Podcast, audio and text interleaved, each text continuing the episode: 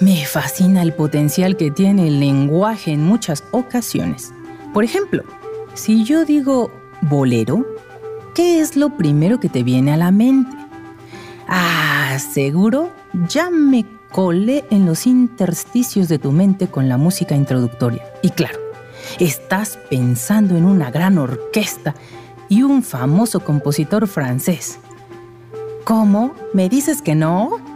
Ah, entonces estás pensando, claro, en una película de cantinflas. Sí, esa película que en su título juega con la ambigüedad o los diferentes significados de la palabra bolero. Pero bueno, bueno, como dijo cierto londinense Jack, vamos por partes. Pian, pianito, paso a pasito. Qué pasitos tan cortitos con pequeños piececitos. Me acordé de aquella película llamada Snowflower and the Secret Fan, inspirada en el libro homónimo de Lisa C., donde mencionan una tradición enfocada en los pies de las mujeres allá en el oriente, concretamente en la ciudad china de Cantón. Tenían la costumbre de vendar los pies a las niñas para formarles el famoso pie de loto. Era una manera de asegurar que el pie no les creciera demasiado y fuera, según, más estético.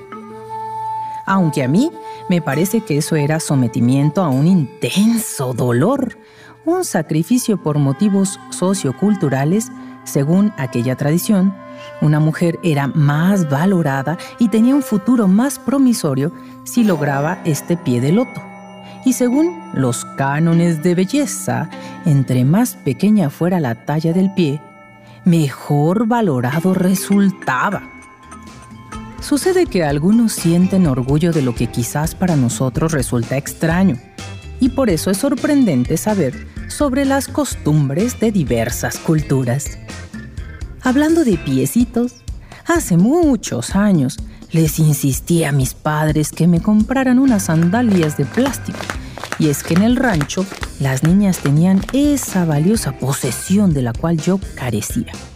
O eso es lo que yo pensaba, porque no sabía que en realidad gozaba del privilegio de usar un zapato de piel con suela de madera y tipo botita para que me hiciera bien el arco del pie y en consecuencia me sostuviera bien del talón.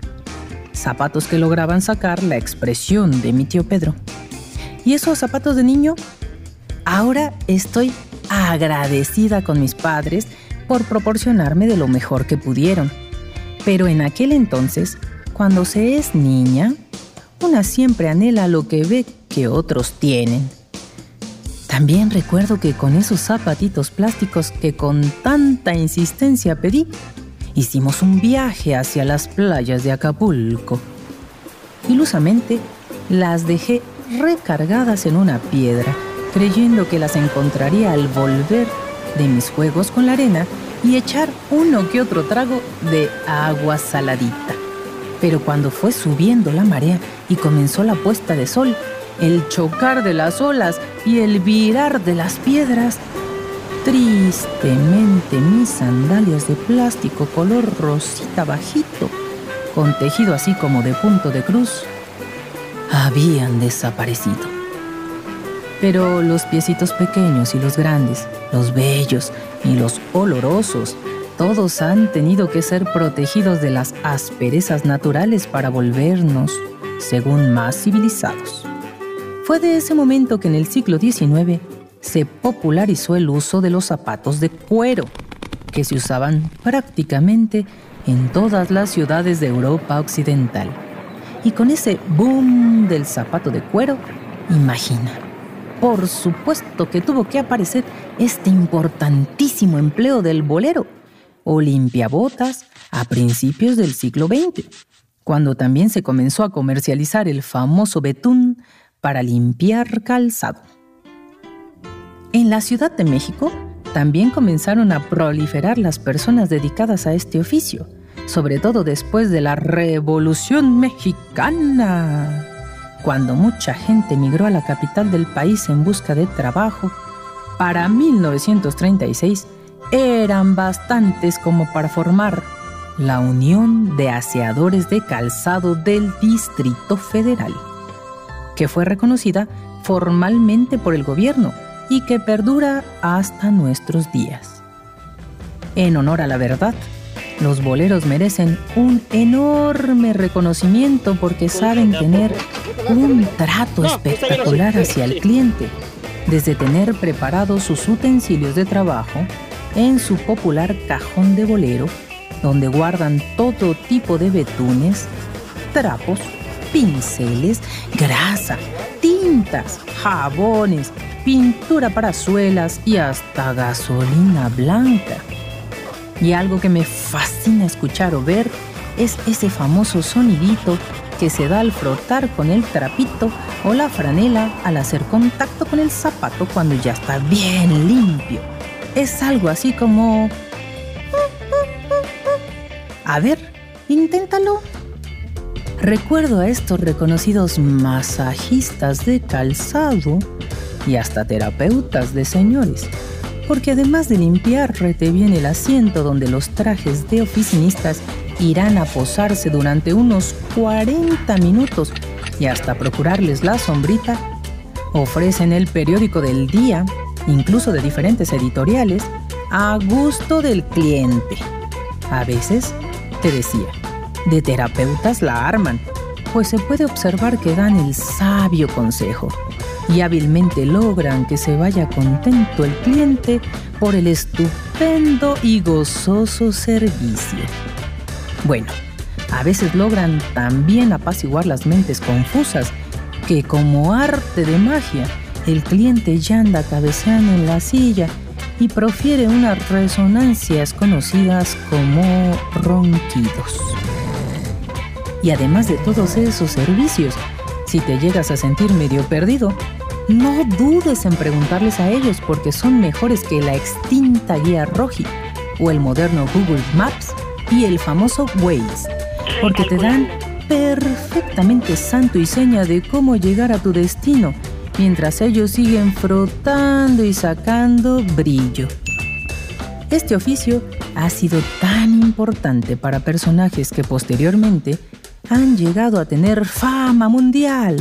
Por ejemplo, el primer empleo informal de Edson Arantes do Nascimento Pelé fue justamente como ilustrador de zapatos. Del mismo modo sucedió con el cantante Ozzy Osbourne, el activista Malcolm X, el pintor Alejandro Toledo y el barítono Eduardo Brito. En el mundo de la ficción, recordemos que la primera moneda que ganó Rico Mac Pato fue gracias a su trabajo como limpia botas. Y cómo olvidar parte de aquello que te contaba al inicio de esta charla. El contoneo en escena del actor Mario Moreno Cantinflas en la película donde rindió homenaje a este oficio el bolero de Raquel. Sin más, ya sabes que nos oímos el próximo miércoles con tus zapatos bien limpios y bien lustrados, ya que Cultura a Voces te espera para compartir de manera amena y con recuerdos que bien podrían ser tu historia, contada a través de otros personajes. ¿Y a ti? ¿Te huelen o te duelen los piecitos? ¿Le das un trapazo a tus zapatitos? ¿Limpias o lavas tu calzado o lo desinfectas? ¿O andas con los pies descalzos como los japoneses o los raramuri? O como yo, con un agujero en el calcetín para orear, ventilar o como dirían en Kempo, cabeza fría, pies calientes. Es decir, para que siempre estés listo dependiendo la ocasión. ¿Y tú? ¿Ya te animaste a llevar tus zapatos con un bolero?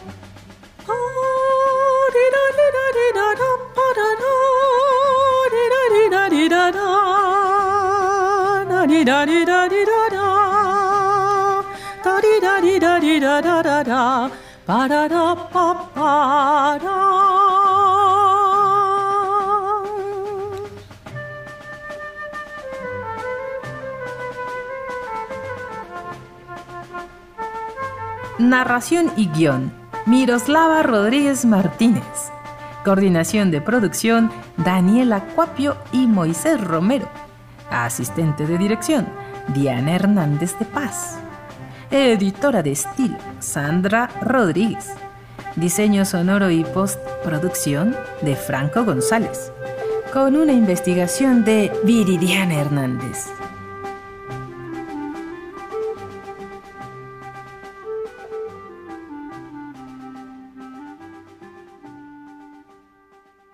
Once Digital va contigo.